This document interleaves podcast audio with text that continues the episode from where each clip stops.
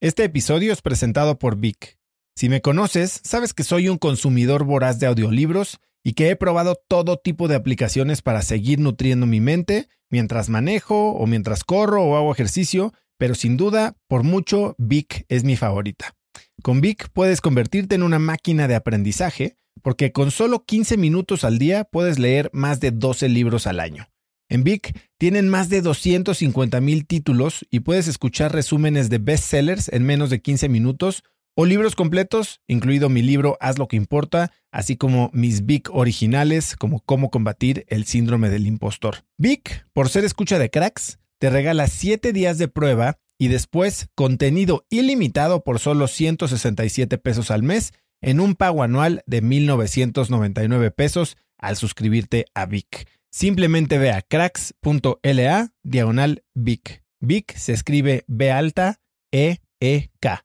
Una vez más, es cracks.la diagonal Vic. Este episodio es presentado por Hospital Ángeles Health System. Cada invitado con el que platico en el podcast me abre los ojos a nuevas tecnologías que están impactando de forma positiva la manera en que todos nosotros vivimos. Una de las áreas en las que el avance tecnológico está generando más impacto es en el área de la salud, especialmente con los avances en cirugía robótica que permiten intervenciones con menos sangrado, menos dolor, cicatrices más pequeñas y una recuperación mucho más rápida. Hospital Ángeles Health System tiene el programa de cirugía robótica más robusto en el sector privado en México. Cuenta con 13 robots Da Vinci, el más avanzado y versátil del mundo, y con el mayor número de médicos certificados en cirugía robótica, con la cantidad de horas necesarias para poder operar, ya que tiene el único centro de capacitación de cirugía robótica en todo el país. Este es el futuro de la cirugía. Si quieres conocer más sobre el programa de cirugía robótica de Hospital Ángeles Health System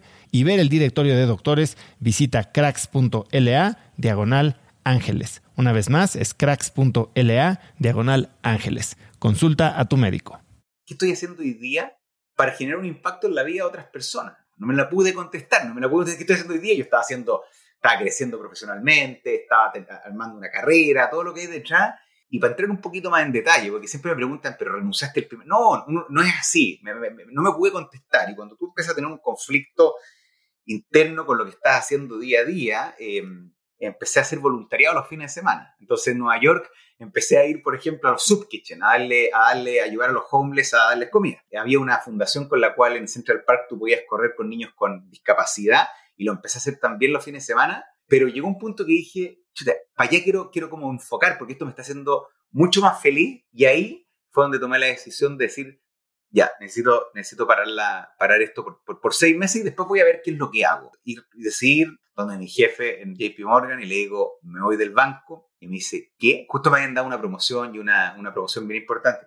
Me dice, ¿pero a dónde te, a dónde te vas? ¿A, ¿A, Goldman Sachs, a Morgan Stanley, a Citibank? Le digo, no, no, me voy a África.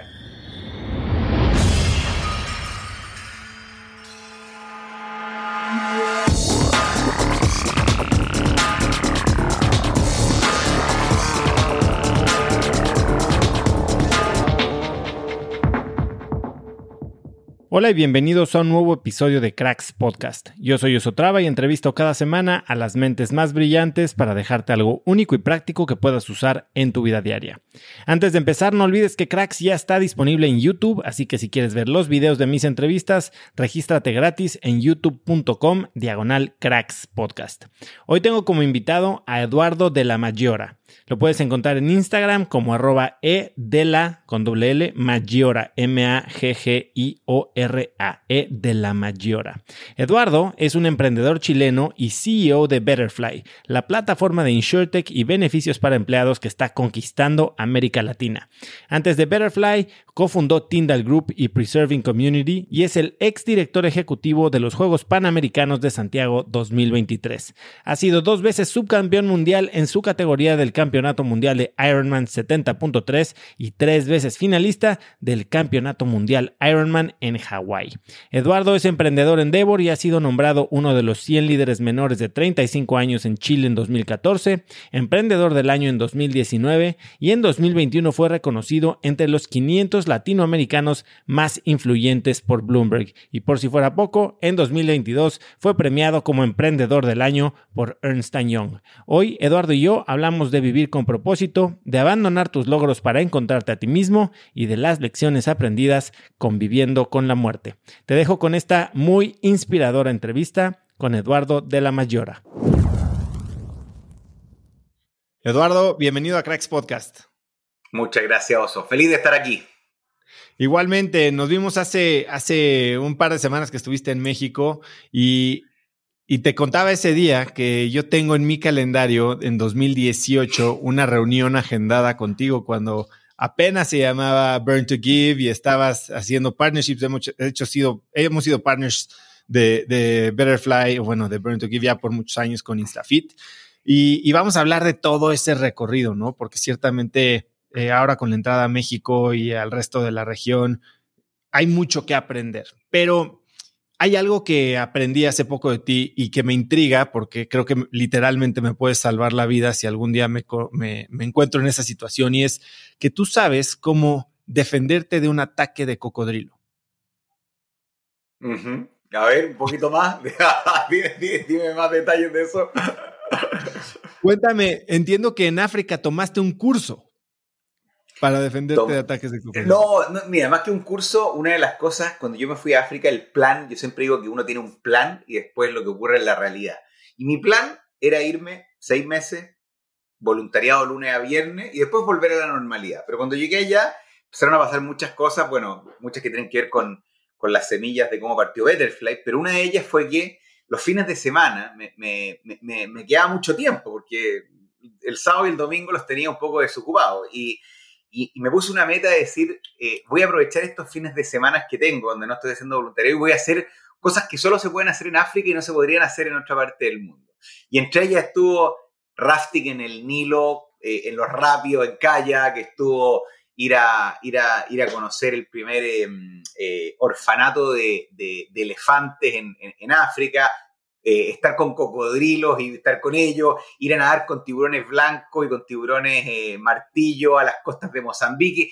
Hice una serie de cosas que traté de encontrar la, vuelta lo más rebuscado posible para probar, para testear cosas que jamás iba a hacer de nuevo en mi vida. Y, y tengo una lista de muchas cosas. Una de ellas fue estar ahí con, con los cocodrilos en, eh, en, eh, en, Ruanda, creo que fue. Eh, y fue justo antes de ir a, ir a, ir a conocer, hacer trekking con los Silverback Gorillas, que para mí ha sido una de las experiencias más increíbles de mi vida, que estar, estar haciendo trekking por la selva de, de, de Ruanda y de repente encuentras una familia de, de los Silverbacks y está aquí a unos dos metros, un metro y medio, de un gorila gigante que al final eh, es inofensivo, eso es lo que te dicen, pero, pero es bien intimidante. Y bueno, fue una de las muchas cosas que hice esos fines de semana que me quedaron, que me quedaban libres cuando estuve en, eh, en África. De todas estas, además de los gorilas, ¿hay alguna que quisieras repetir? Mira, más que repetir, eh, repetí muchas, porque me, yo te diría que en ese viaje los, eh, hice mucho trekking, muchas subidas a cerros, ¿ya? yo hasta ese minuto no era, no era un gran deportista, no, había corrido una media maratón, una carrera de 10 kilómetros, y me preparé para subir eh, la montaña más, eh, más empinada de África, ¿ya? Y, mira la gracia que tiene esta, esta montaña, que era, era extremadamente peligrosa, ¿ya? Eh, porque tenías que subir al tope y bajar en el mismo día. ¿Y por qué? Tenía, era una montaña que estaba en la intersección de, Ruanda con Congo, ¿ya? Y tenías dos problemas cuando subías. Uno, que no se te, puede, no se te podía atardecer, anochecer cuando, cuando bajara, por el, y tenías que tener cuidado con el wildlife, con los animales, los, los tigres, los elefantes, los hipopos, lo que fuera que estuviera ahí. Y número dos, por supuesto, los, los rebeldes del Congo que el año 2014 estaban en, en el pic. Y, y para subir esa montaña tuve que contratar o tuve que ir al ejército de Ruanda a que me acompañaran a subir. Cuando digo contratar, el ejército, me acompañaron 12 personas, 12 soldados, y eran 20 dólares, 30 dólares, pero porque ellos les servía como entrenamiento. Pero iban contigo, subí yo con 12 soldados, ¿ya? ¿Y por qué eran 12? Yo solo, yo solo y con 12. ¿Y por qué eran 12? Mire lo que te voy a decir. Eran 12 porque eh, por la resistencia física ellos sabían que era imposible que los 12 llegaran a la cima, que generalmente iban a llegar 3, 4, 5. Y efectivamente eso pasó. Partimos a las 5 de la mañana cuando estaba amaneciendo, empezamos a subir, a subir, a subir, y de a poco los soldados decían, ya no, yo llego hasta acá, yo llego hasta acá. Y me acompañaron, eh, llegaron a la cima creo que tres personas conmigo, tengo una foto en mi Instagram que, que, donde aparecen ellos, eh, y me convertí, mira esto es lo que descubrí en esa subida, porque lo hice con toda mi fuerza, subiendo, me preparé como tres, cuatro semanas, me convertí en el blanco más rápido en subir esa montaña, y cuando bajé dije, chucha, tengo dedos para el piano para esta cosa del trekking, porque sí, y, y, fue, te diría, esa fue una, una de las experiencias memorables en, eh, en, y, lo y, lo seguí repitiendo después con deportes de endurance y con el triatlón y todo lo demás. ¿Qué, montaña es esta? Se llama, mira, no, me sé el nombre, es Mount ba creo que se llama Mount Vara. Está, mira, lo tengo acá en mi, en mi Instagram, voy a buscarlo por mientras que hablamos, pero ese es muy... Oye, oye, es muy divertida porque estoy arriba de la cima y estoy yo con mi, mi chaqueta y están los, los, militares con las metralletas al lado mío, los que lo lograron y subieron hasta arriba. Entonces, es muy divertido porque, porque fue una experiencia bien increíble donde la, la, montaña era así, nos demoramos como seis horas en subir, pero seis horas en subir non-stop sin parar. Entonces, a tu pregunta, esa es una. La segunda tiene que ver, em, que creo que la voy a repetir sin duda, eh, y tiene que ver con, con, mi, con mi familia, tiene que ver con mi señora. Eh, yo estaba un día, un fin de semana, me fui a un lugar que se llamaba The Giraffe Place, en Kenia, ¿ya? Y me fui a Kenia y era un lugar donde uno iba a una casa, a un hostal, y tomaba desayuno, ¿ya? Y las jirafas ponían la, cara, la, cabeza para adentro y tomaban desayuno contigo.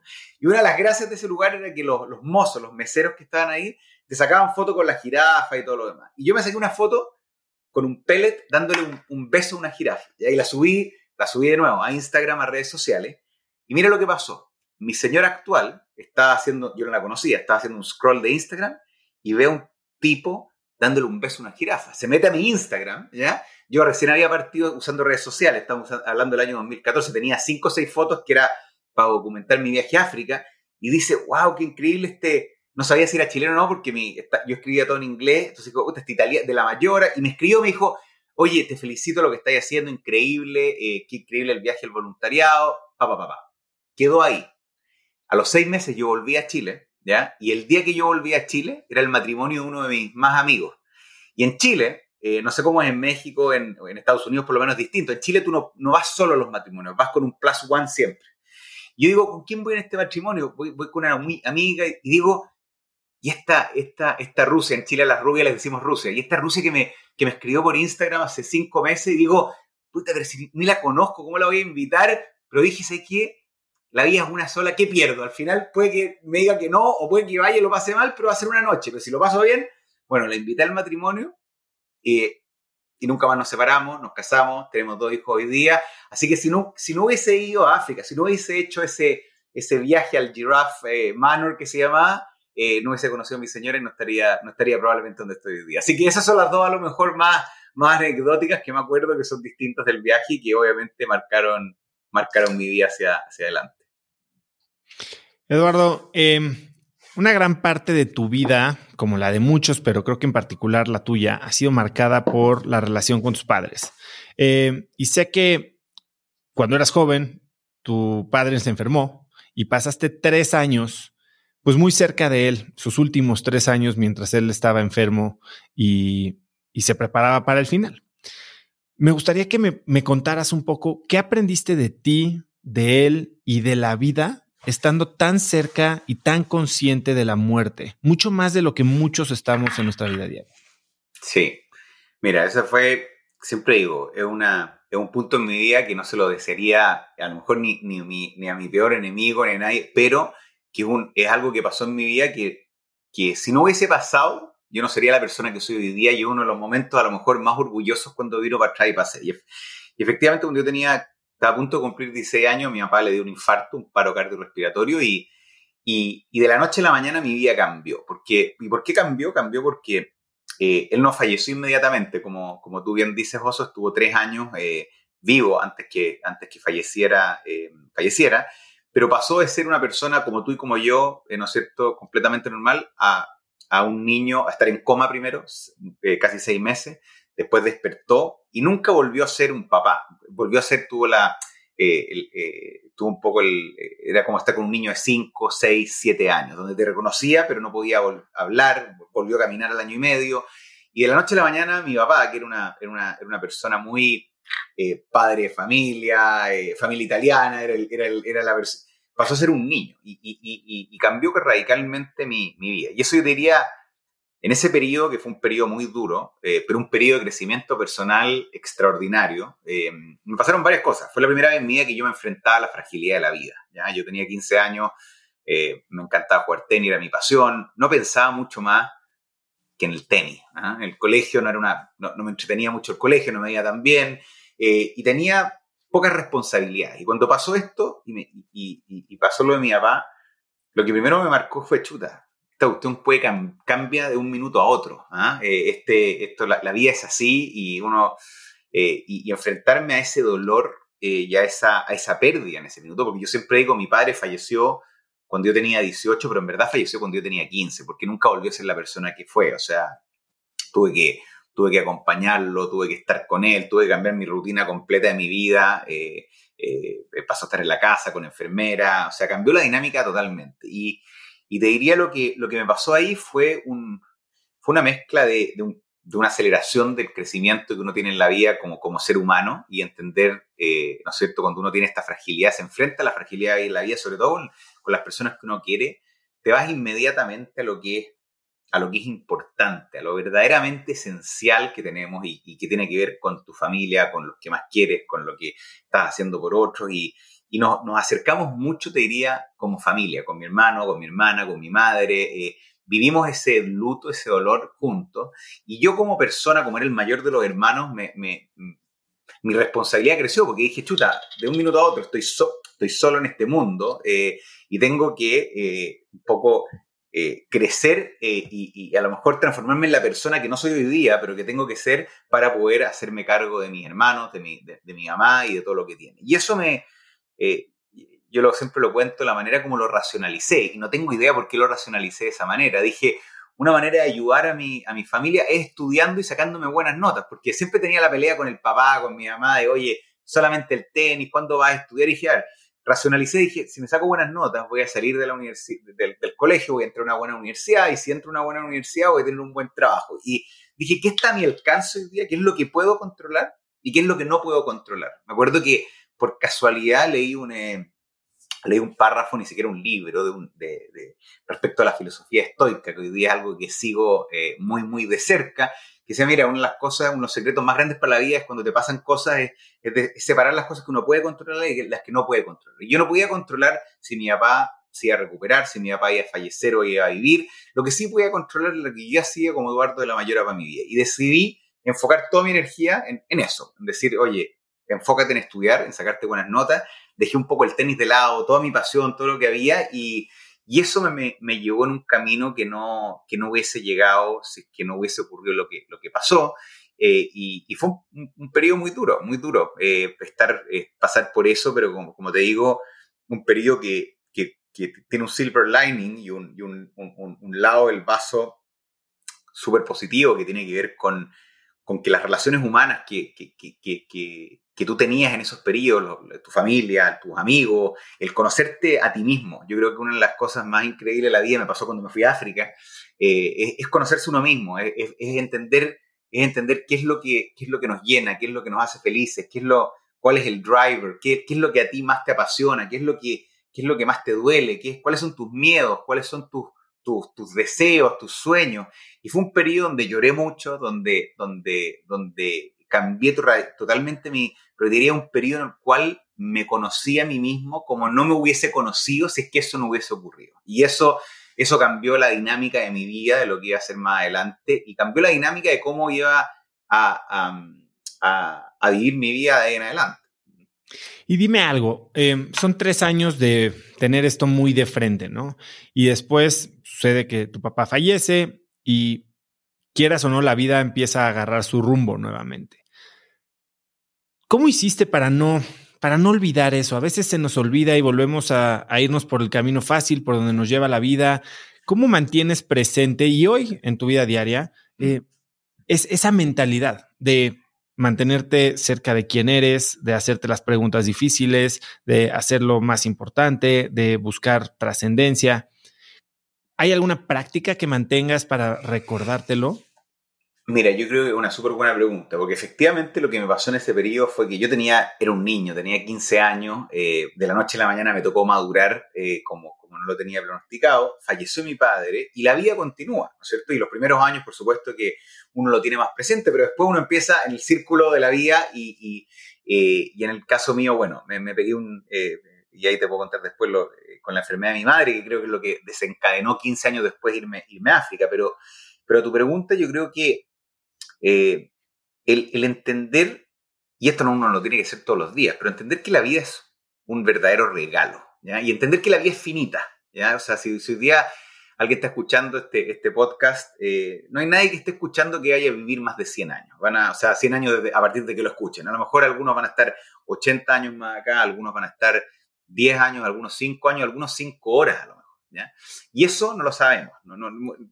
Es el destino, es Dios, es el universo, es, lo que ustedes quieran que sea. Y entender que es finita la vida y que estamos en un, en un pedacito muy chico acá en, en la Tierra, eh, y entender que es un regalo, eh, y entender que eso se va a acabar en algún minuto, ¿ya?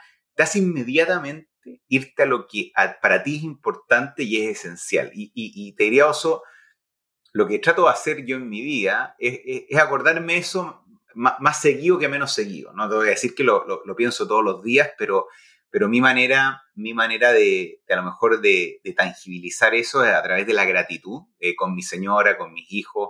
Eh, mis hijos son muy chicos todavía, pero, pero siempre creo que incluso los días más difíciles, los que uno está puteando o rabiando con el mundo, hay cosas por las cuales uno tiene que, dar las gracias y yo creo que la, número uno tiene que ver con, eh, con que estamos aquí vivos haciendo algo, algo que nos gusta y de repente las cosas funcionan mal, funcionan bien, pero, pero, mm, pero somos de los, de los afortunados. Yo creo que la, gratitud es una, y la otra es saber que esto es finito, que esto es un, eh, es un regalo y que, que, estamos de una pasada muy corta y que al final, sea la edad que sea, esto se va a acabar el reloj, vamos a pasar, eh, vamos, a, vamos a pasar al, otro universo, vamos a ir al, cielo, al infierno, vamos a ir donde quieran que su religión, pero nos vamos a ir a otra parte. Y eso eh, casi inmediatamente decir, ya, I have to make the most out of it. y, y making the most out of out of no significa eh, llenarte de achievements y hacer, hacer, no, significa entender que cada uno de nosotros es un ser humano único y individual. Y cada uno de nosotros a lo largo de la vida tiene distintas pasiones, ambiciones, sueños, eh, miedos, y, embrace those dreams y esas pasiones y esos miedos de la mejor manera, porque esa es la mejor manera de, vivir, de vivir la vida. Hablabas de estoicismo, memento mori, ¿no? Es uno de los principios centrales de, de la filosofía. Oye, yo, yo, tengo, yo tengo a todo esto, tengo mi, mi, señora siempre me reta, me dice, oye, pero eso es como medio, tengo una, en mi pieza un cuadro donde cada semana que pasa yo la lleno, yo la lleno con un plumón, con un cuadrito. Y, y, y, la, y hoy día yo tengo, voy a cumplir 42 años y el cuadrito llega hasta los 80 porque así lo tienen hecho. Entonces yo veo que me queda chuta, ya recorrí la mitad, me queda la otra mitad y cada semana que pasa te, hace, te hace, entonces eso es algo súper práctico que se eh, me, me, ha servido mucho para decir, de repente la vida pasa, pero yo veo ese cuadrito cuando me despierto y digo, ah, otra semana más pasó. Y me quedan cuántas semanas y cuántas semanas. Y eso, el, saber que la, vida es finita, creo que, creo que nos hace tomar decisiones que, que no tomaríamos si es que pensásemos que es algo, que es algo eh, infinito y, que nunca, nunca acaba. ¿Ese cuadro eh, lo, compraste a Ryan Holiday o lo compraste en otro? No, me acuerdo dónde lo saqué. Lo compré en internet hace, mucho tiempo atrás y lo, tengo ahí. Sí, no, sé quién lo compré. Probablemente fue a, él o alguien relacionado con, esto, pero, pero sí.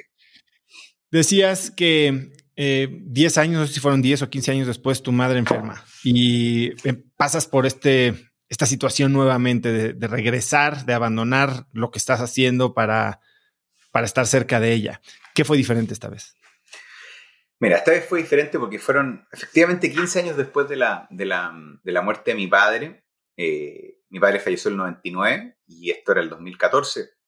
Estaba yo, entré en, ingeniería, JP Morgan, Nueva York, fusiones y adquisiciones, estaba living the dream, como se dice, el sueño, viviendo en Nueva York, una ciudad donde siempre quise vivir, eh, trabajando con los mejores profesionales del mundo y en un viaje a Chile, eh, mi mamá tenía unas pintas en, eh, en, el, en, el, en el pecho y le digo, oye, vamos a ver urgencia, qué es lo que es, para pa, que sacarte el... Y tenía una leucemia, una leucemia eh, que estaba muy avanzada una traslocación genética, un tipo de leucemia muy particular y muy, muy agresiva.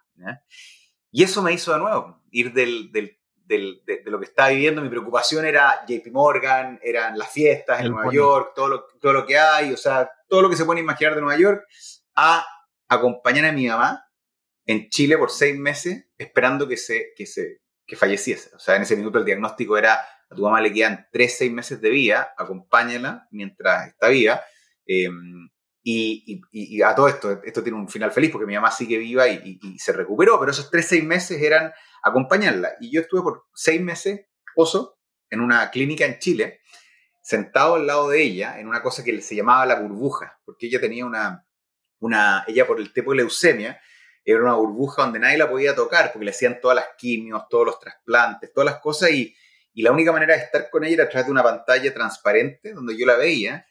Y imagínate lo que es estar sentado al lado de tu mamá, sabiendo que se va a morir. Eh, y, empezamos a hablar sobre la vida. Yo le decía, mamá, ¿qué, no me habéis contado que me queréis contar? ¿Qué, qué, cuéntame con el papá cuando se conocieron, cómo se conocieron. ¿Qué haríais distinto en tu vida si es hoy día eh, que hubierais sabido a los 40 años, a mi edad, a los 35, que a los 60 te ibas a morir? ¿Qué, ¿Cuál es tu mayor frustración? ¿Cuál es tu mayor deseo que no hiciste? ¿Cuál es tu miedo? Y empezamos a hablar, eh, y no sé si mucha gente ha tenido la, posibilidad, pero, pero, tener una conversación con tu madre, que es la persona que más quieres en este mundo, sobre, sobre la vida y, que te, y que te conteste del corazón, porque cuando, cuando tienes una persona que se está a punto de fallecer, no te va a bullshit de lo que, de o lo que no, te realmente te hablaban. Y ese fue otro regalo que me entregó la vida. Me estaba pasando de nuevo por un minuto eh, muy doloroso, muy doloroso, pero me cuesta creer que hubiese tenido esa conversación y ese nivel de profundidad con mi madre si es que eso no hubiese ocurrido. Y eso, eso, como te digo, 15 años después, estaba en el, cuando me lo diagnosticaron, era el mismo piso, hablando con los mismos doctores en, un, en, un, en la clínica Las Condes en Chile, en un lado está oncología y en el otro está eh, cardiología. Los, los, doctores se acordaban de cuando yo tenía 15 años y estaba viviendo en la clínica y ahora me tocó vivir de nuevo con mi mamá. Y y esas conversaciones, como todo en la vida, las tuve. Eh, llegó un minuto que a los cinco o seis meses los doctores me dijeron, mira, tenés que volver a tu vida porque sí, pueden ser seis meses más, pero pueden ser seis años más. Y decidí volverme a Nueva York, volverme a Nueva York a, retomar mi trabajo. Y, algo se me remeció adentro. Volví, ya no, no, no tenía ganas de, eh, de, de, seguir empujando porque me cambió un poco el foco y lo, lo que quería hacer después. Y la, la, decisión más sensata que se me ocurrió en ese, en ese minuto, em, empecé a, a, leer, a reflexionar, a, a, investigar sobre el significado de la vida. Que una, tú lo viste en México, a lo mejor, una pregunta que yo siempre pongo, dije ya, ¿qué pasaría, Eduardo, si es que tú supieses hoy día estuvieses con tu mamá, como, tu, como mi mamá. Tengo, yo tenía 35 años en ese minuto. Y te dicen hoy día, 35 años, que a los 37 te vas a morir, o a los 40 te vas a morir, o a los 45 y te lo garantizan. Y te dicen que te quedan 10 años, 2 años, 3 años, lo que sea. Eh, ¿Cómo medirías tu vida en ese minuto? Y empecé un proceso bien personal, reflexivo de, de cómo mediría mi vida. La mediría por, por, por, el éxito profesional, por los logros, por la plata, por, eh, por las notas de la universidad, por las cosas. Y empecé a leer libros, empecé a, a mirar charlas TED, empecé y llegué a una conclusión que una, que una, que una buena manera de, de, medir eh, mi vida, y que gran parte de esto fue dado por las conversaciones que tuve con mi mamá, tenía que ver con el impacto y la contribución que, que, que, tuviese en otras personas, no en mí mismo. ¿ya? Y, y, y, em, y, el impacto, y de nuevo, no, no, no solamente en, un, en, una fundación, sino que en otras personas. Mi mamá al final, algo que siempre me quedó era que para ella la felicidad más grande del mundo era todo lo que nos entregó a nosotros como madre. Y eso para mí es algo, es una, era, no, era para ella, ella sacrificó muchas cosas a lo largo de su vida por, por, por, por darnos a nosotros todo lo que pudo. Y eso la hacía una persona totalmente feliz cuando estaba a punto de fallecer y la sigue haciendo hoy día. Y yo dije, chuta, qué increíble que al final del día la felicidad y la plenitud viene mucho más por lo que uno da que por lo que uno recibe. Y me empecé a preguntar, el, el del 2014, ¿qué estoy haciendo hoy día para generar un impacto en la vida de otras personas? Y no me pude contestar esa pregunta. No me la pude contestar. No me la pude contestar. ¿Qué estoy haciendo hoy día? Yo estaba haciendo, estaba creciendo profesionalmente, estaba armando una carrera, todo lo que hay detrás. Y no me lo pude contestar. Y, y, y, para entrar un poquito más en detalle, porque siempre me preguntan, pero renunciaste el primer. No, no, no es así. no me pude contestar. Y cuando tú empiezas a tener un conflicto interno con lo que estás haciendo día a día, em, empiezan a pasar muchas cosas que tú tratas de arreglar. Entonces yo lo que empecé a hacer, empecé a hacer voluntariado los fines de semana. Entonces en Nueva York empecé a ir, por ejemplo, a los sub kitchen, a darle, a darle, a ayudar a los homeless a darles comida. Y eso me hacía muy feliz, pero era muy poquitito. Después dije, em, había una fundación con la cual en Central Park tú podías correr con niños con discapacidad y lo empecé a hacer también los fines de semana el, y me hacía muy feliz también. Y empecé a hacer las dos cosas. Los fines de semana ya no, ya no salía a las discotecas, no me enfocaba en eso.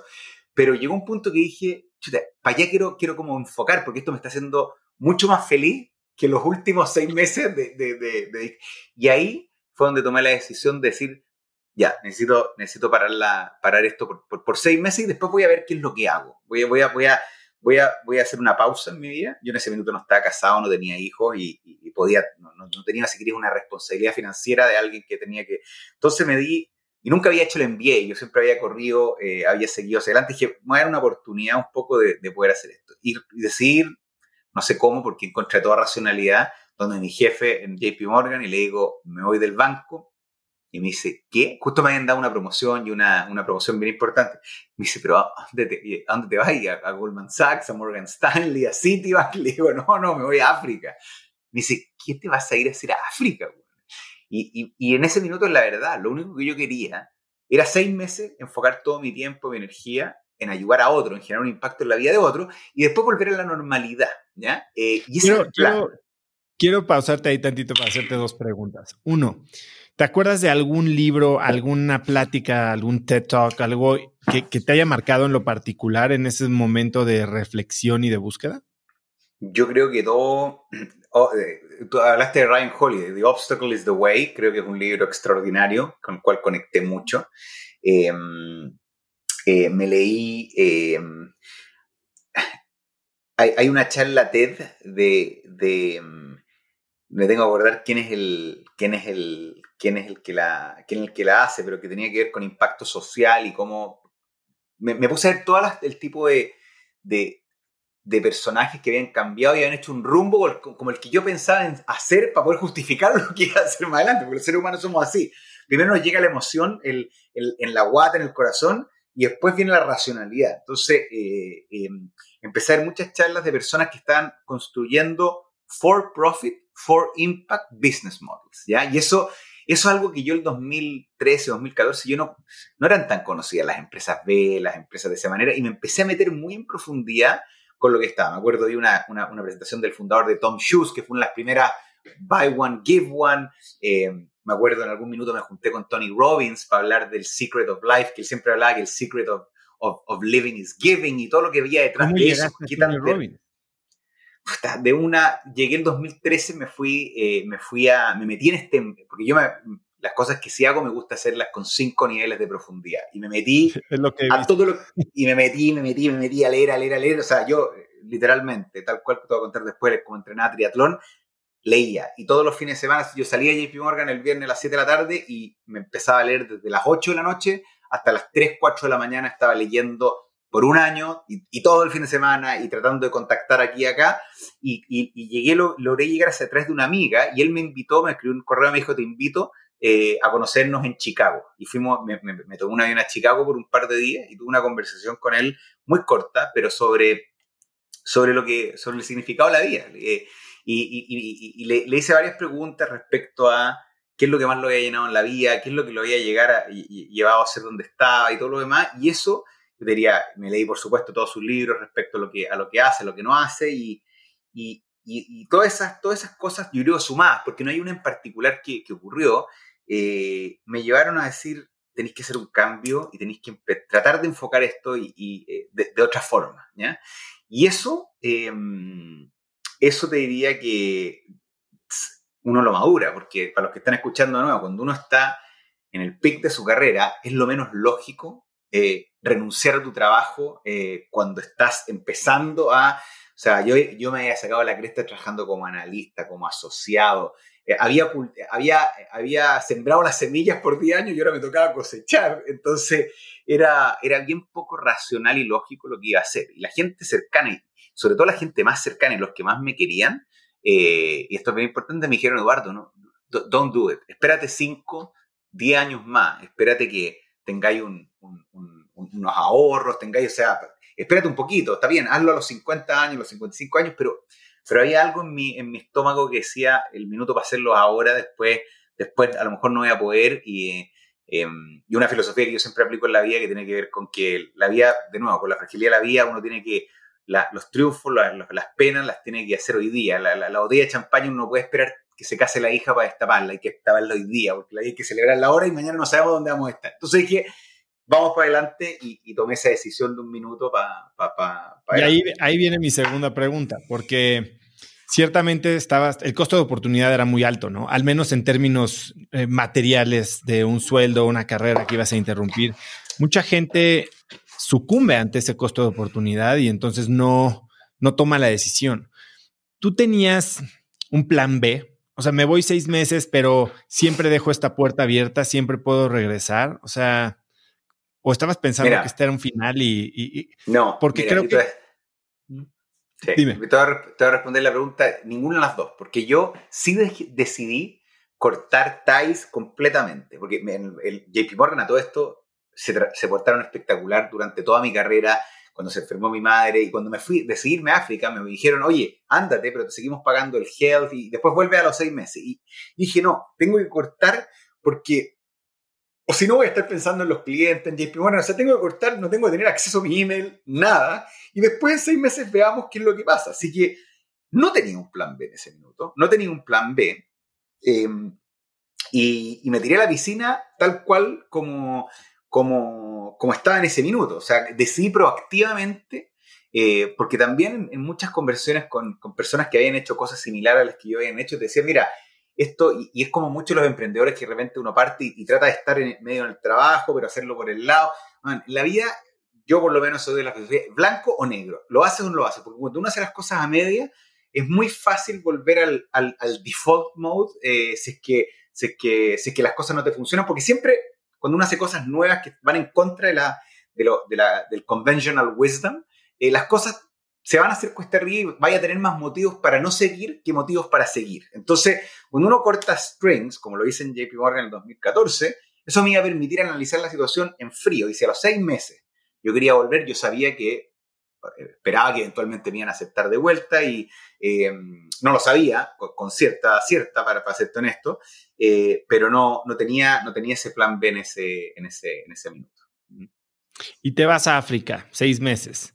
Bueno, entiendo que hubo un tiempo desde que renunciaste antes de que te fuiste a África, ¿no? Estuviste unos, unos meses en Nueva York, eh, medio que preparándote mentalmente. ¿Cómo es esa transición y Cuéntame de África, más allá de todo lo que hiciste en términos de aventura y de explorar y de conocer. ¿Cómo fue tu experiencia real? Mira, pasaron varias cosas en África. Cuando yo hice el switch y dije me voy, me dijeron en, el banco, y, es súper importante, voy a volver de nuevo al blanco y negro en la vida cuando uno hace un, switch mental y enfocar. Cuando dije que me voy, mi cabeza, mi cuerpo, mi, corazón y todo, ya, no estaba pensando en, JP Morgan, en los estaba pensando en África y cómo maximizar mi experiencia y mi tiempo en África. Y antes de entrar en eso, mira, que justo estaba viendo un libro que tengo acá. Tú no veis, pero acá tengo como 20 libros alrededor mío en parte de mi escritorio. Y hay, uno muy bueno que se llama The Power of Regret, ¿ya? The Power of Regret, ¿ya?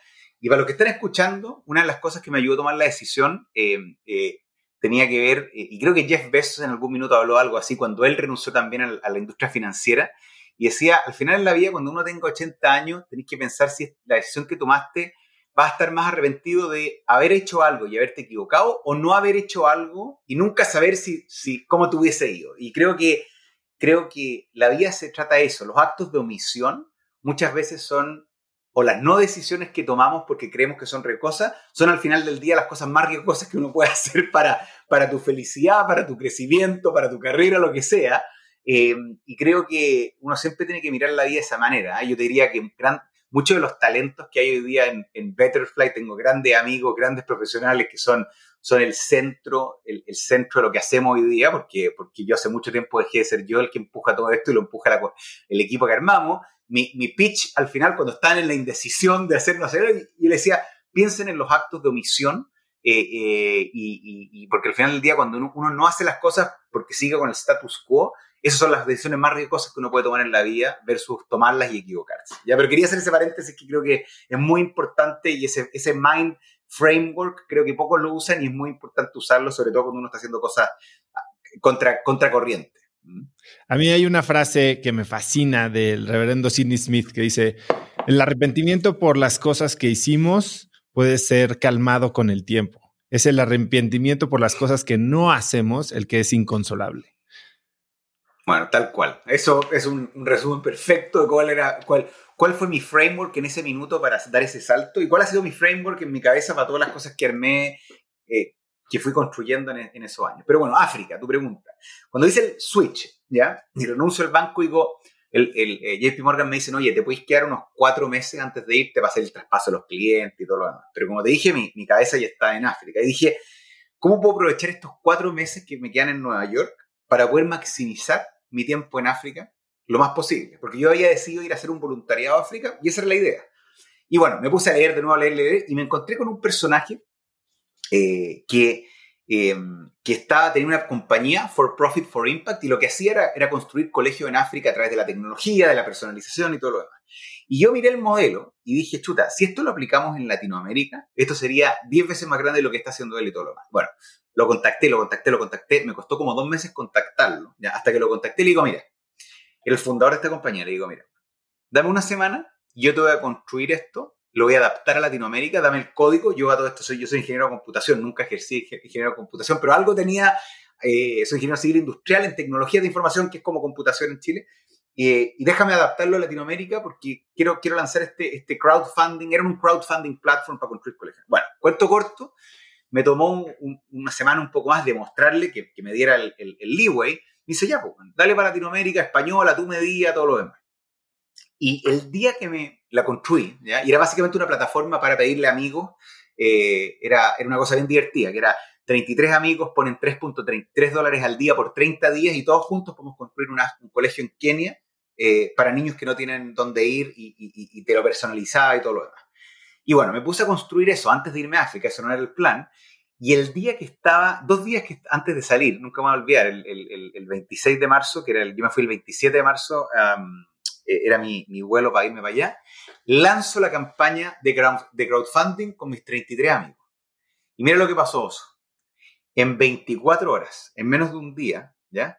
Logré juntar los fondos para construir un colegio en Kenia para mil niños, mil niños, que de otra forma hubiesen estado en la casa sin, sin, sin educar. ¿Y por qué te cuento esto?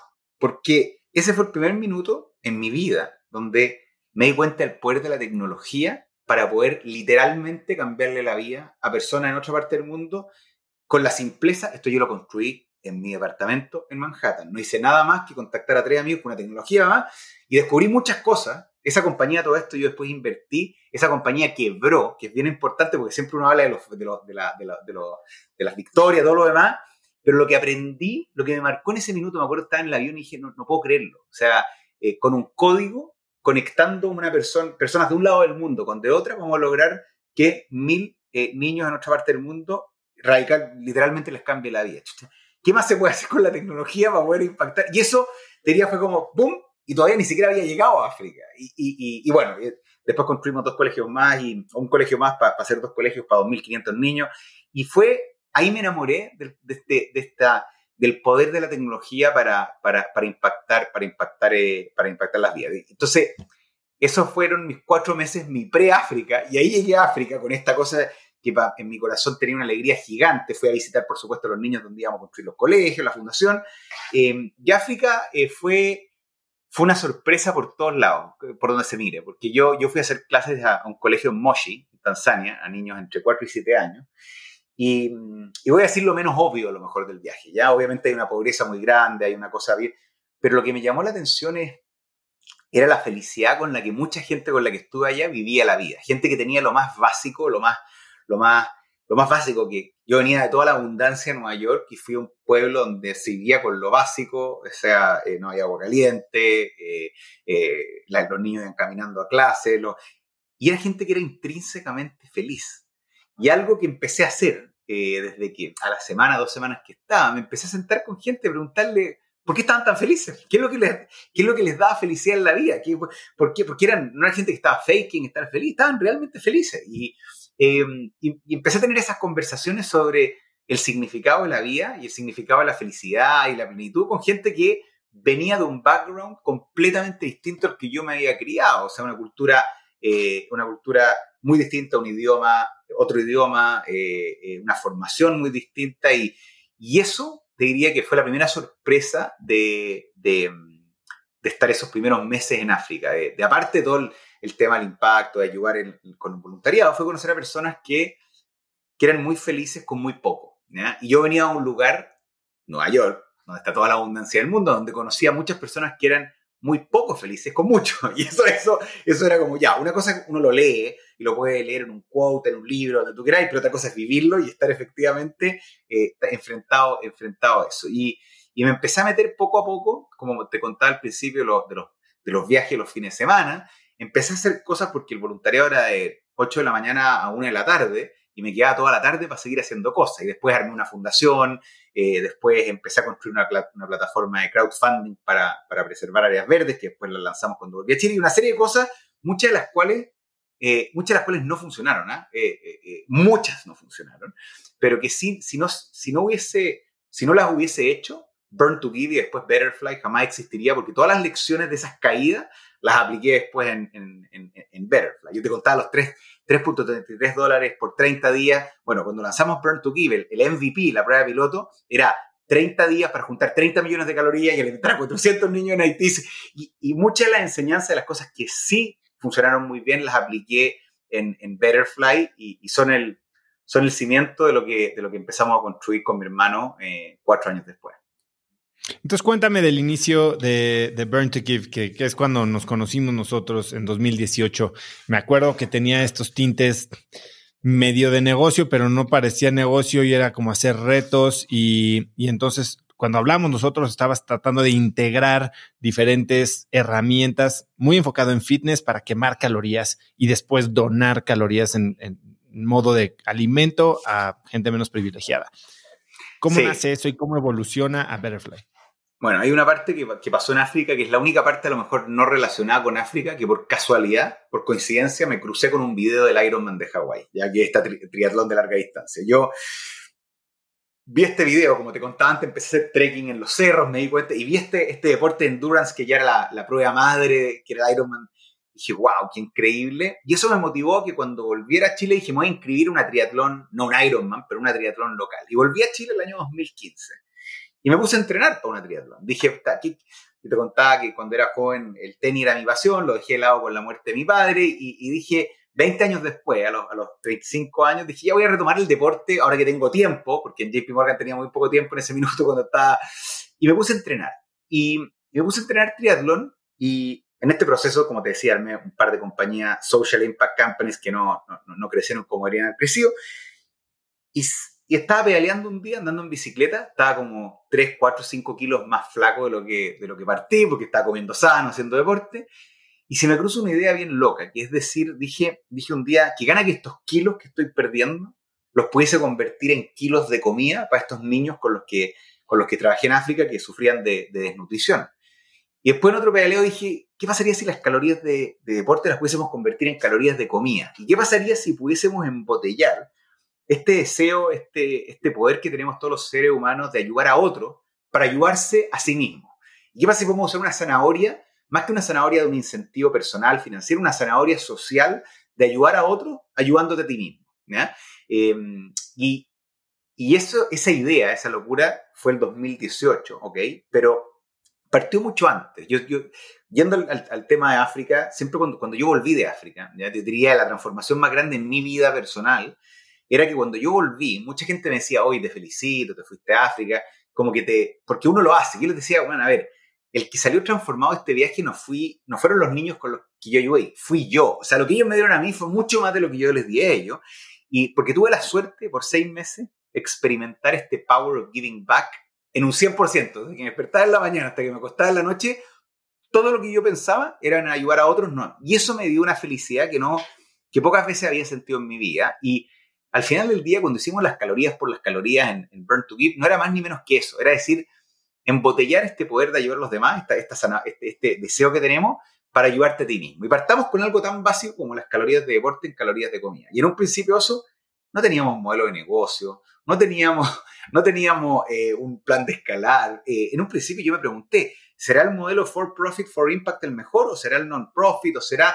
Y hubo un buen tiempo previo al 2018 cuando fundé la compañía eh, de, analizar todas esas cosas. Y efectivamente en, enero, perdón, en, enero, febrero y en marzo lanzamos el MVP, sacamos Burn to Give, el, el, nombre anterior a Betterfly en ese minuto a la luz, como un programa para poder convertir calorías de deporte en calorías de comida auspiciada por, por algunas marcas. Y lo que yo quería probar ahí, más que el modelo de negocio, era este, este concepto de que los seres humanos estamos diseñados para generar un impacto, para ayudar a otros, para cambiarle. Y eso quería probarlo a una escala más grande eh, eh, y no simplemente en mi cabeza con esta, con esta volada que yo llegaba de África. Y ahí, ahí lanzamos eso.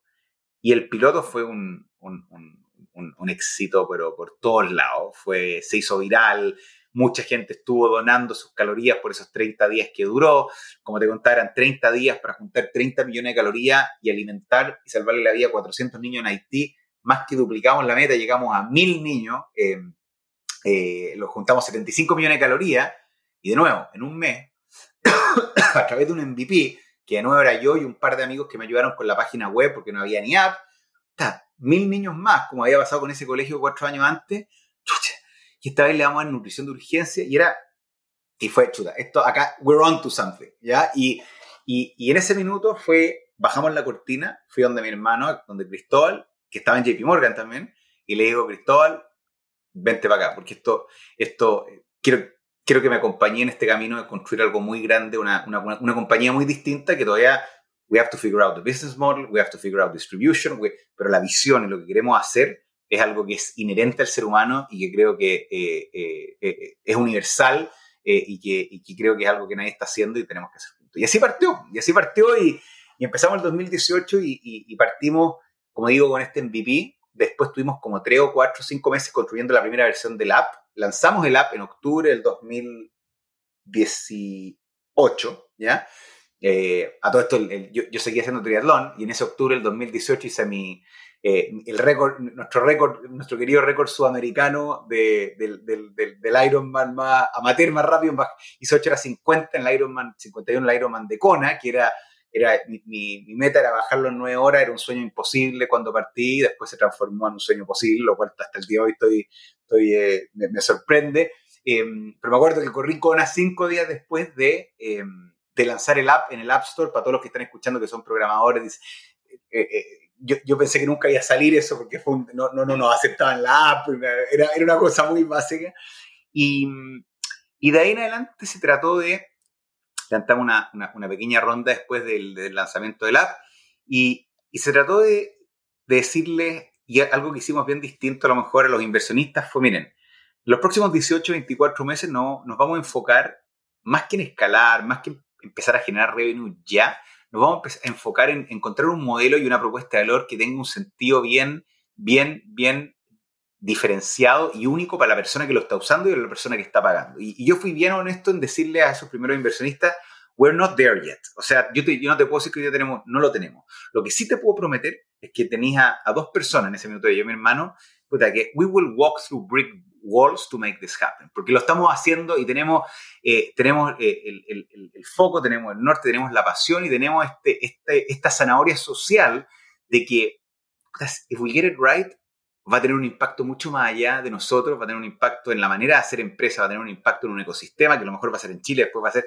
Y esa fue la zanahoria por la cual con Cristóbal nos movimos los primeros dos años y, y donde llegamos de Burn to Give al modelo de Betterfly que, que después lanzamos en el 2020. Y al, inicio el modelo entonces era con participación de marcas, era un modelo de publicidad. Era un modelo muy simple de publicidad, donde era un B2C, donde las personas usaban el app y había marcas que auspiciaban las calorías que las personas, que las personas quemaban al final.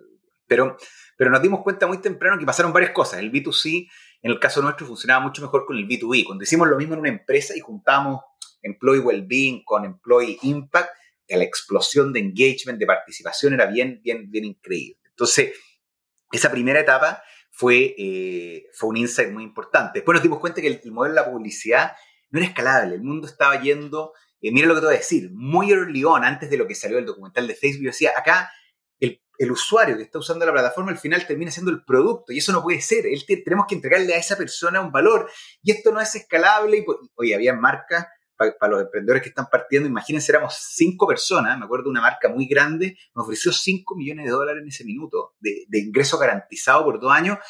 y fue muy difícil decirle que no a esa marca. Y, imagínense lo que es para una empresa que está partiendo poder mostrar que en dos años va a tener un ARR de 5 millones de dólares de la noche en la mañana eh, y con Cristóbal nos sentamos y dije, no, porque este no va a ser nuestro modelo en el largo plazo. Y, olvídate lo que, lo que fue la conversión con los, con los, inversionistas y todo, cuando tuve que decirle que no a eso, para decirle, no, vamos a probar algo, porque lo que tenemos que hacer es que la persona que está usando Betterfly, que es usuario, es miembro, tenemos que tener todos los intereses alineados para que, para que, para que esa persona tenga el mejor, la mejor experiencia y realmente si nuestra visión es ayudarlos a vivir su mejor día, tenemos que cumplirlo y no tener que encorralarlos. Para... Entonces, el modelo cambió radicalmente un modelo de suscripción, eh, incorporamos la parte de InsurTech, que fue una parte muy importante, que estuvo desde el día uno, pero que no queríamos complejizarlo sin, sin antes tener eh, un poco la distribución em, armada, pero cambió completamente. Completa, cambiamos hasta el nombre, pues imagínate, cuando eh, Burn to Give ya había sido conocido, o sea, teníamos 200.000 descargas, 250.000 descargas en, sin invertir un peso en marketing, o sea, era una, era, una, era una marca ya conocida y cuando cambiamos el modelo, la, estructura, todo, dijimos, esto, puta, con el dolor de mi alma, eh, eh, y, yo fui más racional, me acuerdo que Cristóbal me decía, no, burn to give, lo tenemos registrado hoy en 50 países, porque teníamos una ambición global de ir a China, a todas partes, teníamos la patente, o sea, la, la marca registrada y todo, y tomamos la decisión, que fue una decisión que hoy día todos te dicen, qué buena decisión y todo, pero en ese minuto no era la, no era la más obvia. El decirle que no al modelo publicidad no era el más obvio. Eh, y, por suerte, eh, eh, creo que mirando para atrás tomamos, tomamos la decisión correcta y no estaríamos hoy día si es que no hubiésemos hecho eso. Y en, este cambio de modelo, hablas de meter la parte de InsurTech, ¿no? Y que crees, creo que es donde hoy definen a Betterfly. Me gustaría entender cómo funciona el modelo de InsurTech, cómo funciona el modelo ahora que ya no es B2C, sino B2B2C, eh, riesgos, beneficios. Pero antes de eso, quiero hablar contigo sobre algo que tú mencionas muy, muy frecuentemente y creo que se deja ver en esta conversación, que es el propósito como, como tema central. Incluso lo dices que cuando eres ángel inversionista, cuando un pitch eh, no trae un propósito, a ti la verdad no, no te engancha, ¿no? Y estaba viendo esta semana la serie de We Crashed eh, la de WeWork, no, sé si la has visto. Y hay un, eh, me acuerdo, me acuerdo cuando fue todo el show del IPO y me tocó ver este episodio ayer en el que están reescribiendo el S1, este formato en el que se presenta la empresa a los mercados, el, formato S1, y cómo tiran toda la parte técnica y de negocio para enfocarse en el propósito y terminan siendo ridiculizados porque sin una, la otra tampoco funciona, ¿no? Sí, ¿Cómo piensas tú? Las dos. yo, creo que yo creo que necesita las dos, pero es el, es el huevo o la gallina. Es el propósito o el profit. Y creo que el propósito tiene que estar en el centro y ser la guía, y el profit tiene que venir, porque no funciona una sin la otra. Y ese es un poco el, el challenge de, construir una empresa de esa manera. Pero cuando tú pones, cuando tú pones en, en un modelo de negocio, en una compañía, eh, el propósito como el eje central, ¿ya? El propósito por el cual, que al final, mira, para simplificar lo que están escuchando, el propósito no es más ni menos que el sueño que tiene la compañía, ¿ya? Y cómo quiere impactar el mundo, su comunidad, eh, whatever it is que esa compañía está haciendo, ¿ya? Y cuando tú tienes eso súper claro, y es el centro de tu estrategia, es el centro de cómo contratas a las personas, es el centro de con quién te asocias, es el centro, es el centro de todo, de todo lo que arma la compañía, el profit llega en órdenes de magnitud más grande. ¿Por qué? ¿Y por qué? Porque, porque al final del día pasan muchas cosas. ¿ah? Voy a nombrar dos o tres que creo que son relevantes. Una, cuando tú realmente estás de manera verdadera creando algo que va a generar un mejor mundo y va a tener un impacto significativo y cuantitativo en la vida de millones de personas del planeta, en el camino te vas encontrando con personas, con compañías, con organizaciones que te quieren ayudar a que tú llegues a ese norte. Y, tienes un, si quieres, un viento de cola intangible que va ocurriendo en el camino donde people want you to do good, porque si te va bien, nos va bien a todos. Y eso, eso es algo que a lo mejor no es tan cuantitativo, pero efectivamente ocurre. Em, número, y digo, you don't have competitors, you have allies en el camino. ¿ya? Y eso, eso creo que es muy importante. ¿ya? Número dos, vas, cuando tú tienes una, un propósito y una cultura clara, que creo que es algo que hicimos muy distinto, al menos en, en Latinoamérica, con Betterfly desde que partimos, es que tú empiezas a atraer a un cierto tipo de persona, ¿ya? Que se mueve por lo mismo que tú te mueves, que es lo mismo que yo me movía, que Cristóbal. Y claro, eso es muy fácil de hacer cuando eres 20, 30, 40, 50 personas, pero cuando ya llegas a 500, 600 personas, ese es el, escalar la cultura, es algo muy importante. Y ahí eso, eso creo que tiene, eh, al final las compañías las arman las personas y, creo que eso, eso, eso, eso no, hay mucho, mucho que hablar de. Y tercero, eh,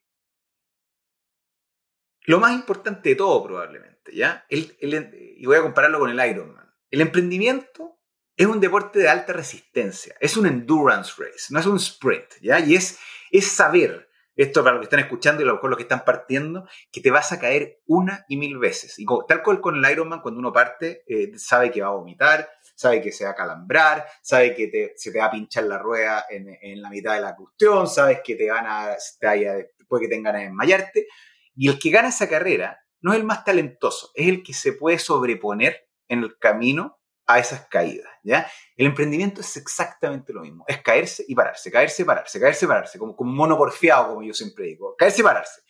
Si tú estás haciendo algo por poder, por prestigio, por retorno económico incluso, ¿ya? Tú te vas a poder parar 20, 30, 40, 50 veces pero no te vas a poder parar las 200, 300 veces que te necesitas parar para poder hacer algo del tamaño que se puede hacer. Y cuando tú te mueves por el propósito y estás haciendo algo que te apasiona y que tiene, eh, en lo cual tú verdaderamente crees y tiene un propósito social, al pararse cada vez que uno se cae es mucho más fácil. Eh, y, y, la resiliencia se hace mucho más, mucho más fuerte, que al final es, el, es probablemente el, skill más importante en, en armar una empresa, porque todos los que hemos emprendido, todos los que estamos en esto, sabemos lo complicado que es y los obstáculos que hay en el camino. Y al final es overcoming those obstacles y eso, eso resiliencia, eso, y la resiliencia al final viene dado por el grit, por la pasión y la perseverancia que uno se eh, tiene para metas de largo plazo. Entonces, eh, a tu pregunta del de, oso de la, del propósito, eh, efectivamente, yo también cuando invierto en compañía, me aseguro que el founder, más que un modelo de negocio, sobre todo al principio, ¿ah? después más adelante, obviamente, los números empiezan a ser importantes, esté, se esté en la pantalla como yo estoy ahora, con un hambre por comerse el mundo porque verdaderamente cree en lo que está haciendo y, el motivo principal por el cual cree tanto es porque puede, si lo hace bien, puede generar un efecto dominó en otras personas, en otras comunidades, en otra, de otra manera que solamente en su ganancia propia. Y eso eh, creo que es, eh, es, clave y creo que el COVID, mira lo que te voy a decir, ha acelerado eso. Algo, algo que ha pasado medio inadvertido es que pasamos por dos años de COVID, tres años de COVID, donde por supuesto que hay una aceleración digital, ¿ya? Hacia la tecnología, hacia la, la Pero ahí, cuando tienes 7 billones de personas en el planeta enfrentados a la fragilidad de la vida, todos nos estamos yendo de alguna manera a lo que me tocó vivir a mí con mi papá, con mi mamá, y nos estamos yendo a lo que es esencial. ¿Y qué es lo que es esencial? Es, es, la huella que tú dejes en la vida de otras personas, es la huella que tú dejes en el planeta, en tu comunidad, y es lo que tú puedes hacer para que cuando te vayas de este planeta, el mundo sea un poquitito mejor que cuando llegaste. Y eso creo que lo estamos recién empezando a ver, eh, pero cuando estemos en el 2030, el 2035, mirando el Nasdaq o el S&P, estoy bien convencido que el 99% de las empresas de ese, de ese índice van a ser empresas que tienen un propósito social muy claro. Háblame ahora entonces del modelo de negocio actual. Mira, el modelo actual es un modelo de suscripción. Eh, y tenemos, tenemos un modelo de suscripción que las compañías es un, es un modelo para los más eh, para los más entrepreneurship eh, savvy, un B2B2C, donde tenés una empresa que paga esa suscripción para sus empleados o para sus clientes. Eh, y la dividimos en dos, un Employee Engagement Tool y un Customer Engagement Tool. Y, y, con esa suscripción tú le das acceso a tus colaboradores, por ejemplo, en el lado del engagement, a una plataforma de engagement y Purpose Driven Engagement, porque tiene esta zanahoria social, and benefits. Y tiene lo que llamamos el ecosistema, y, le das acceso a tu gente. Vamos a una empresa con 100 personas, a nuestro ecosistema digital, a nuestro Betterfly Universe, eh, que tiene prevención, protección y propósito. son estas tres P's que hacemos para, para hacerlo más simple. Y primero, ¿qué es lo que tienes? Y esa, esa suscripción parte, dependiendo del país, de 4 o 5 dólares por colaborador al mes, es un flat fee, da lo mismo si ese colaborador tiene 60 años, da lo mismo si fuma o no fuma, da lo mismo si tiene una enfermedad preexistente o no. Y ahora voy a explicar por qué eso es tan relevante, porque van los productos que incluyen esos, esos 4 dólares al mes que paga cada, cada empresa. Lo primero, una serie de herramientas digitales para mejorar tu bienestar eh, financiero, mm, eh, emocional, físico, mental, whatever it is, desde eh, una app de fitness como, como InstaFit, ¿no es cierto? una, app de meditación, de nutrición, pero si tú quieres aprender a ahorrar, si tú quieres aprender a dormir mejor, si tú quieres hablar con un psicólogo, con un doctor, te disponibilizamos totalmente gratuito al, al empleado todas estas herramientas digitales. Ahora, ¿dónde viene, ¿dónde viene el kicker más importante del engagement? Es que Da lo mismo lo que tú hagas. Esas 100 personas en esa empresa, cada uno va a tener intereses particulares. Algunos van a tener 60, otros 20. A algunos les va a gustar correr, a otros les va a gustar ahorrar. Whatever you do to take you closer to your well-being, o sea, entre más ahorras, entre más caminas, entre más meditas, entre más, nosotros te recompensamos de dos maneras. Primero, a través de una moneda virtual que llamamos el Better Coin, que es una moneda para cambiar el mundo. Y tú, con ¿Y es, que es una moneda, es una criptomoneda o es simplemente un sistema de puntos internos? Por, por ahora es un sistema de puntos, pero, eh, pero vamos, vamos por supuesto a ella. Entonces, tú ganas este, esta moneda y tú la puedes usar como? La puedes usar para plantar un árbol, eh, para alimentar a un niño, para entregar agua potable, y te dejamos a ti dejar tu legado hoy día digital el día de mañana en el blockchain de cómo estás dejando un mejor mundo a través de cada paso que tú das. Entonces, tú sales a caminar y tú caminas y ganas 100 Better Coins y tú alimentas a un niño. Te sientas a meditar, ganaste Better Coins y vas a, y tienes tú una cuenta corriente de donaciones y de impacto que tú a nivel individual tienes para siempre y además la empresa como toda, las 100 personas, tienen el agregado y como todos juntos pudieron generar un impacto en el mundo. Y tenemos rankings de, dentro de las empresas, quién plantó más árboles, quién entregó más comida, yo puedo competir contigo, Oso, y te digo, te apuesto 200 Better Coins a ver quién camina más y quién alimenta. Y, we gamify eh, being well, well-being con social impact, ¿ya? Y esa es la parte de la prevención con, la, con el propósito. Y también tenemos la parte de la protección, que es una parte muy core y muy central de nuestro modelo, que construimos, eh, dejamos que las personas puedan construir su seguro de vida, su protección financiera sin costo ni para la empresa ni para el colaborador con sus buenos hábitos. Cada vez que tú caminas, meditas, cada vez que haces algo que sea bueno para ti, eso hace que tú también seas menos riesgoso a morirte y nosotros te premiamos con una cobertura de vida. Entonces, tú caminas 10.000 pasos, 10 dólares, dólares, todos los días.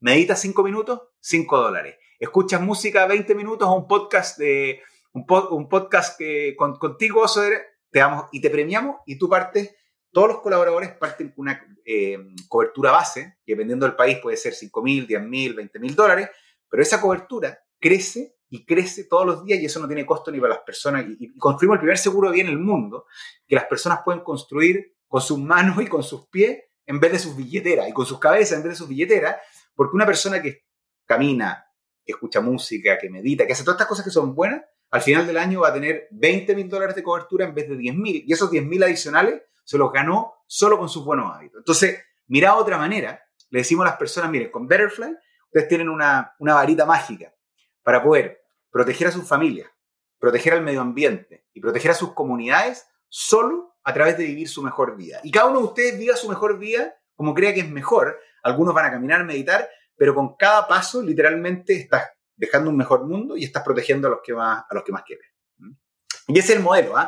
Es un modelo de suscripción eh, suscripción, como te digo, flat fee, no discriminamos edad, preexistencia, nivel socioeconómico, o sea, es totalmente garantizado y sin discriminación, como un Netflix o Spotify. Cuando vamos a esa empresa con 100 personas, eh, Netflix, no son contratos de largo plazo con letra chica, no hay costo de cancelación, no hay costo de onboarding. Nosotros tenemos el incentivo a que el 100% de esa gente esté usando Betterfly eh, y eso ha hecho que construyamos productos de una manera muy distinta y el uso sea off charts respecto al engagement, que es lo más poderoso. Y también las empresas pueden elegir conectar todos sus beneficios y nosotros entregar otros eh, para, para, que se los puedan entregar a sus colaboradores de manera eh, customizada. Ah, pero ese, es el modelo. ¿ah? Y, tenemos, y es la compañía, las compañías que lo compran y las compañías de seguro eh, para poder llegar a, a sus clientes, a sus corredores y a todos los usuarios. Y en términos del modelo de distribución B2B2C, eh, nosotros en InstaFit también empezamos como B2C, seguimos teniendo ese brazo, pero estamos haciendo un push muy fuerte con muy buen éxito y mucho de la mano también de Betterfly eh, al B2B2C. Eh, ciertamente tiene buenos beneficios como contratos más grandes, una penetración más grande, difusión, pero tiene también otros retos, ¿no? Muchos de ellos que nosotros vemos son ciclos de venta más largos, obviamente requerimientos de working capital más porque los ciclos de cobranza son más tardados. ¿Tú cómo piensas de eso en términos de riesgos y beneficios? Mira, al final con Betterfly pasa algo muy, muy potente, que una de las, herramientas más si quieres, eh, diferenciadoras de nuestra propuesta. Al final, cuando nos preguntan, what makes you unique? Tenemos una frase, Betterfly, y, y que tiene tres componentes. Betterfly rewards positive actions with personal benefits and global impact. ¿ya? Y, esos positive actions, personal benefits y global impact es muy importante combinado. Y cuando tú, cuando tú generas engagement en una organización es muy distinto de cuando lo generas de manera, manera individual. Entonces, hoy día nosotros hemos aprendido que los unit economics y, la razón de que estamos donde estamos eh, es porque hemos sido muy, a lo mejor, old school y a lo mejor investment banking driven en cómo hemos construido el modelo eh, que hace un año no era tan relevante, pero hoy día con todo lo que está pasando en el mundo sí lo es y hacer un modelo que no crezca por crecer y que generalmente y, que tenga unit economics sólidos y que sea sustentable en el largo plazo. Y encontramos que en esta primera etapa, el entrar B2B2C, por supuesto que tiene pro y contra, pero es la mejor manera de llegar de manera eficiente a la mayor cantidad de personas eh, de, la mano de nuestro modelo. Entonces, eh, el B2C, por supuesto que tú puedes crecer a lo mejor muy, más rápido, y más, pero después eh, el, costo de adquisición del cliente, el poder mantenerlo, eh, te empieza a afectar. Y en un ambiente, sobre todo como el actual, como te digo,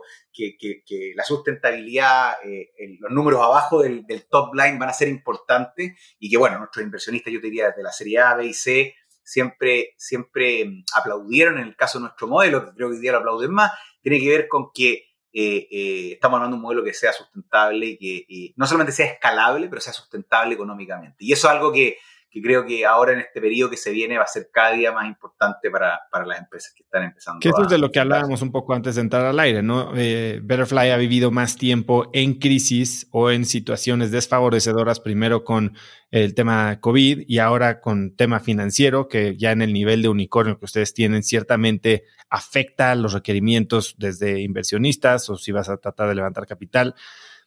¿Cómo piensas tú de de Betterfly en el contexto de, y ni siquiera tanto de Betterfly, de emprender en el contexto de la crisis, porque me decías que, que, que, tú lo estás viendo como en los próximos 18 meses una gran oportunidad que prácticamente no hubieras tenido en un contexto de abundancia, vamos a hablarla así. Sí. Yo creo, yo soy, yo soy un optimista por naturaleza, pero, pero habiendo dicho eso, creo que el periodo que estamos entrando para las empresas que estén bien preparadas va a ser un periodo que, que, que va a ser extraordinario para construir, para desarrollar los, próximos Apple, los próximos Airbnb, los próximos Uber. O sea, creo verdaderamente que eh, las crisis generan oportunidades mucho más que y, y se, y se hay, un, hay un ajuste positivo de lo, que, de, lo que, de lo que ocurre, pero es una oportunidad muy buena para start building y start focusing on, on the essential pillars of a business model that can be highly scalable. Y eso, eso, eso creo que eh, eh, en Betterfly justo tuvimos la semana pasada, hace un par de semanas, una conversación con todo el equipo estamos en una posición muy privilegiada para poder aprovechar eso y creo que ese es el mindset que hay que tener. O sea, se va a venir un invierno que ninguno de nosotros sabe cuánto va a durar, eh, pero, pero si uno mira para atrás, si uno mira el 2008, el 2009, las compañías que salieron de ahí, si uno mira el 2001, 2002, si uno mira el 74, 75, 76, salieron los Apple, los Microsoft, después salieron los Amazon y los eBay, después salieron los Airbnb, los Uber, eh, y esto no es coincidencia, porque vuelvo a nuevo al tema de la resiliencia, y estos periodos, por supuesto que hay cosas que son muy cuesta arriba, como, como, como captar clientes, pero también hay cosas que son, que son muy positivas, que al final el talento, que es lo más importante, hay compañías que no van a poder seguir teniendo un talento que tenían, y va a haber un éxodo de talento que otras compañías van a poder aprovechar y construir. Y lo, los equipos y los equipos que tengan la suerte de estar fondeados y tengan el capital para poder pasar por este invierno, vamos a tener que enfocarnos solamente en construir. O sea, eh, te pongo el ejemplo de Betterfly también, yo estuve, estuvimos los últimos dos años ronda tras ronda tras ronda y eso obviamente quita algo de foco de lo que hay. Ahora, it's time to build, de meternos abajo la capucha y construir la compañía que vamos a hacer en los próximos 10 años. Entonces, yo veo las crisis en la vida, eh, todas, ¿ah? eh, y vuelvo al libro The Obstacle is the Way, como oportunidades, oportunidades, no solamente crecimiento económico, pero crecimiento personal, profesional, porque en estos minutos, de, estos periodos de la humanidad, estos periodos de la vida en los cuales uno verdaderamente eh, descubre eh, a nivel personal your true colors, what you're about, eh, what you're not about, y en, términos de compañía, lo que es y lo que no es, y, se limpia un poco y se va a lo, a lo, esencial y a lo que verdaderamente va a ser relevante en el futuro. Eduardo, quiero cambiar un poco de velocidad, eh, ya que nos queda poco tiempo, y sé que tienes un hábito de escribirle cartas a tus hijos para el futuro. Cuéntame un poco de dónde viene y cómo se ve ese hábito. Sí, te, cuento dónde viene. viene. Viene mi padre cuando falleció. Eh, él se había operado cuando tuvo el accidente. Él se había operado un año anterior una operación al corazón, eh, que salió bien y, no, hubo ni una... Pero él nos dejó escrita una carta a mí y a mis hermanos, eh, que probablemente nunca supo que la iba a utilizar. Y, y, bueno, cuando falleció, yo me hice, esa carta la descubrí dos, tres años después de, de, de, de su accidente. Y el, el, poder leer esa carta, es probablemente yo digo que leo harto, es el libro que más he leído a lo largo de mi vida, y es, esos dos párrafos que me dejó, esos tres párrafos que me dejó, eh, me han marcado como soy, eh, y no te imaginas el valor que le asigno a mi vida y a mi, y a mi, a mi vida y a mi felicidad al final del día, el poder tener una parte. Y creo que eh, ese, esa experiencia me hizo a mí empezar a hacer lo mismo con los míos, y hay algunos, todavía son muy chicos, no, no, no pueden leer nada, pero creo que el legado de nosotros que podemos dejarles, sobre todo los que más queremos y, de manera escrita, hoy día tenemos la tecnología que nos permite hacer eso, pero, pero poder dejarles una huella para, para el día de mañana, uno no sabe de nuevo cuándo, cuándo se nos va a acabar esto, eh, y que puedan leerlo como yo tuve la suerte de poder hacerlo con mi papá, eh, bien extraordinario. Yo, yo eh, la semana, hace un par de meses atrás nos dieron un premio con Cristóbal de, de, de EY, de un, un, premio de emprendimiento. Y que se fueron a Mónaco. A Mónaco, sí, nos premiaron allá. Y yo leí en la, en la comida, en la ceremonia de premiación,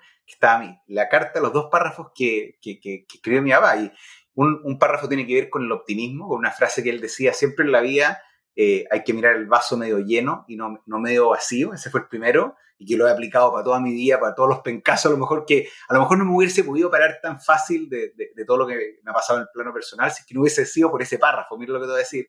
Y el otro que tiene que ver con la familia, con el valor de, de, de, aprovechar los, los que uno tiene, de ser hermanables y, eh, y bueno, estoy armando una empresa con mi hermano, imagínate lo que, lo que eso significó también. Entonces, eh, esa es la, es la razón detrás de eso y... ¿Y, y cada cuándo lo haces? Una vez cada dos meses. Una, vez cada dos meses escribes una carta a cada uno de tus hijos. Sí. Y, y, es de lo que estás pensando en ese momento? ¿Es de algún tema en particular? ¿Cómo generalmente, escribir?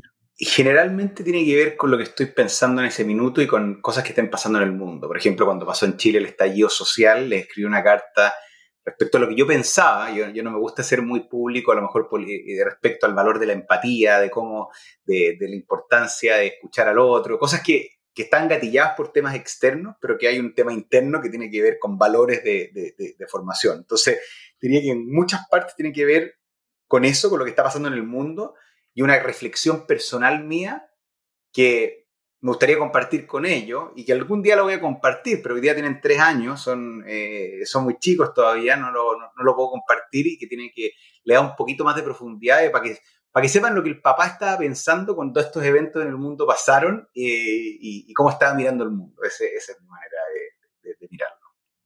Hemos hablado mucho de, espolvoreadamente, de tu experiencia como atleta.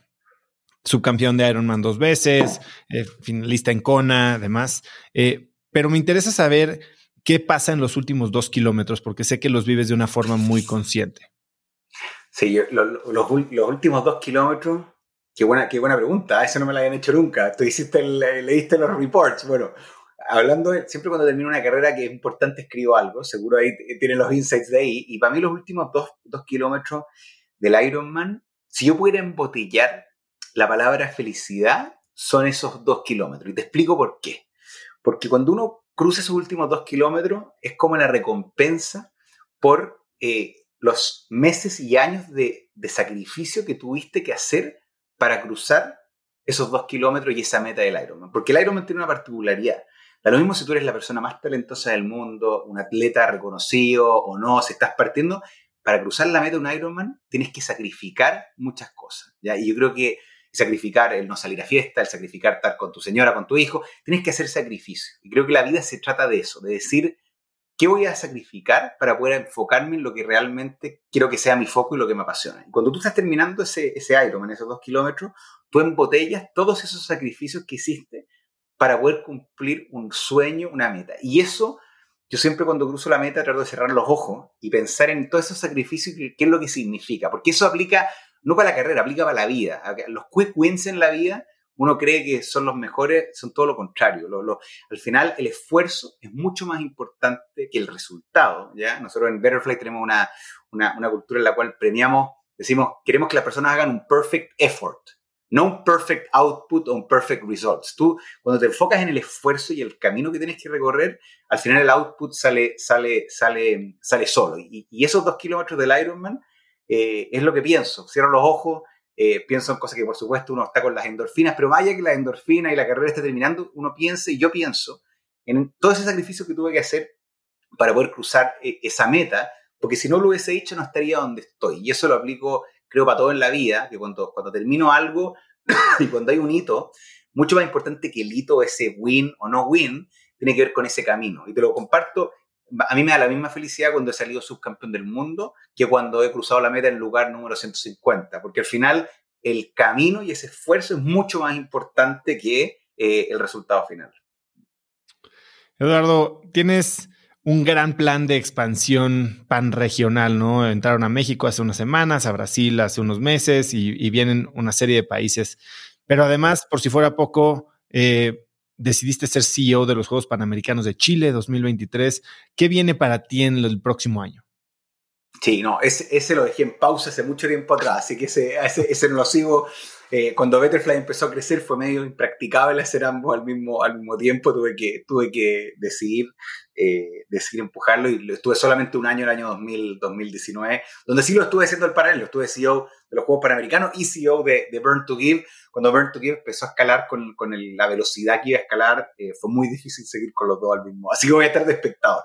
Lo que sigue en los próximos años es construir una compañía que no solamente eh, crezca a nivel regional, global, y que y ojalá en los próximos dos, tres años no estemos en, solamente en Latinoamérica, pero pero como le digo mi equipo, vamos a estar en cada continente, en cada lugar del mundo donde, donde podemos generar un impacto, pero también mostrar, y que es un KPI muy importante de Betterfly, eh, el poder mostrar que se puede construir una empresa, una plataforma, un ecosistema, una compañía muy grande que está guiada por el propósito social, porque eh, eso al final del día motiva a otros emprendedores, a otros que están partiendo de decir, esta cuestión en verdad se puede hacer.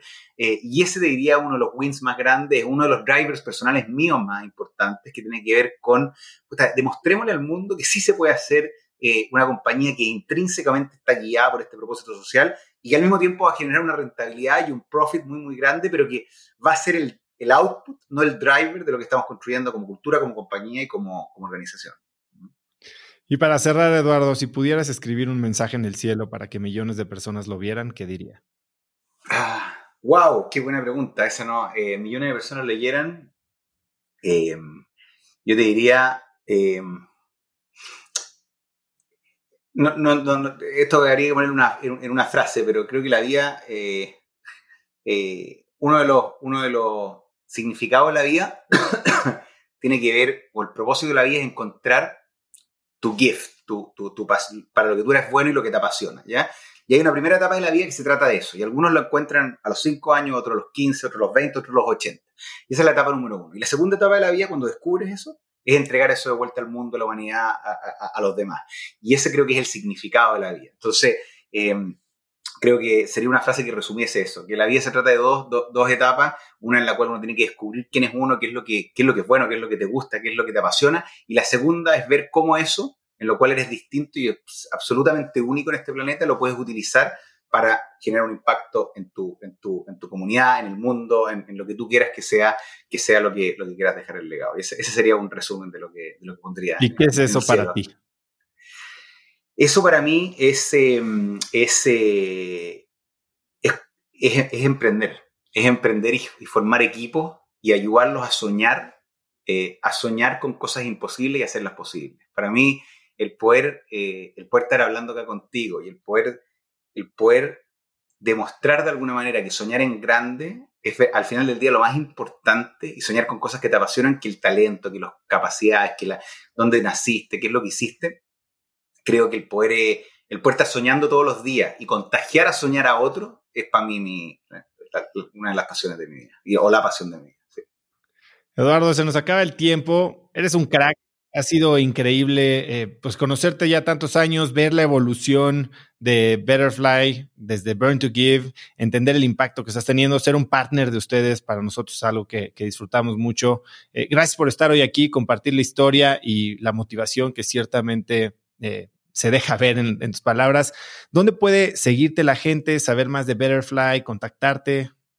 Sí, eh, no, bueno, Oso, gracias a ti por la conversa, muy, muy buena conversación, eh, muchas cosas que nunca me habían preguntado, así que te agradezco ahí el, nivel de, de, due diligence y, de profundidad. Eh, betterfly.com, gobetterfly.com, en todas las redes sociales, GoBetterfly, yo creo que eso es lo más, es lo, es lo, más directo y ahí pueden descubrir más sobre lo que estamos haciendo, sobre lo que, lo que me mueve y sobre lo que estamos construyendo de Latinoamérica para, para el mundo. And we're hiring, así que todos los que están interesados en unirse a Betterfly, eh, betterfly.com y ahí van a poder encontrar toda la información. Eduardo, eh, ¿algo que quieras agregar? No, eso, saludos, saludos a todos y espero, espero, espero que nos veamos muy pronto en México en una, en una semana más. Hecho, te mando un abrazo. Un abrazo, chao, chao. Si te gustó este episodio, compártelo con alguien usando el link cracks.la diagonal 184. También sigue Cracks Podcast en Spotify o suscríbete en YouTube o iTunes y califícanos ahí con 5 estrellas para que más gente nos pueda encontrar y así tengamos a más y mejores invitados. Mencióname en Instagram o Twitter con la lección que más te llevas el día de hoy como arroba osotrava y no olvides saludar a Eduardo en Instagram como arroba e de la mayora. Puedes encontrar links a todo lo que hablamos el día de hoy en las notas del episodio en cracks.la diagonal 184. Y antes de irte, no olvides registrarte para recibir mi newsletter Viernes de Cracks, que es un correo muy corto que mando cada viernes con 5 tips, artículos, libros, gadgets, frases o cosas que encuentro en internet y que creo que pueden ayudarte a tener una vida más productiva o al menos a empezar una conversación interesante este fin de semana. Para recibirla puedes registrarte gratis en cracks.la diagonal viernes. Eso es todo por hoy. Yo soy Oso Traba y espero que tengas una semana de cracks. Este episodio es presentado por Vic. Si me conoces, sabes que soy un consumidor voraz de audiolibros y que he probado todo tipo de aplicaciones para seguir nutriendo mi mente mientras manejo o mientras corro o hago ejercicio, pero sin duda, por mucho, Vic es mi favorita. Con Vic puedes convertirte en una máquina de aprendizaje porque con solo 15 minutos al día puedes leer más de 12 libros al año. En Vic tienen más de 250 mil títulos y puedes escuchar resúmenes de bestsellers en menos de 15 minutos o libros completos, incluido mi libro Haz lo que importa, así como mis Vic originales como Cómo combatir el síndrome del impostor. Vic, por ser escucha de cracks, te regala 7 días de prueba y después contenido ilimitado por solo 167 pesos al mes en un pago anual de 1.999 pesos al suscribirte a Vic. Simplemente ve a cracks.la diagonal Vic. Vic se escribe B alta E E K. Una vez más, es cracks.la diagonal Vic. Este episodio es presentado por Hospital Ángeles Health System. Cada invitado con el que platico en el podcast me abre los ojos a nuevas tecnologías que están impactando de forma positiva la manera en que todos nosotros vivimos. Una de las áreas en las que el avance tecnológico está generando más impacto es en el área de la salud, especialmente con los avances en cirugía robótica que permiten intervenciones con menos sangrado, menos dolor, cicatrices más pequeñas y una recuperación mucho más rápida. Hospital Ángeles Health System el programa de cirugía robótica más robusto en el sector privado en México. Cuenta con 13 robots Da Vinci, el más avanzado y versátil del mundo, y con el mayor número de médicos certificados en cirugía robótica, con la cantidad de horas necesarias para poder operar, ya que tiene el único centro de capacitación de cirugía robótica en todo el país. Este es el futuro de la cirugía. Si quieres conocer más sobre el programa de cirugía robótica de Hospital Ángeles Health System y ver el directorio de doctores, visita cracks.la diagonal ángeles. Una vez más, es cracks.la diagonal ángeles. Consulta a tu médico.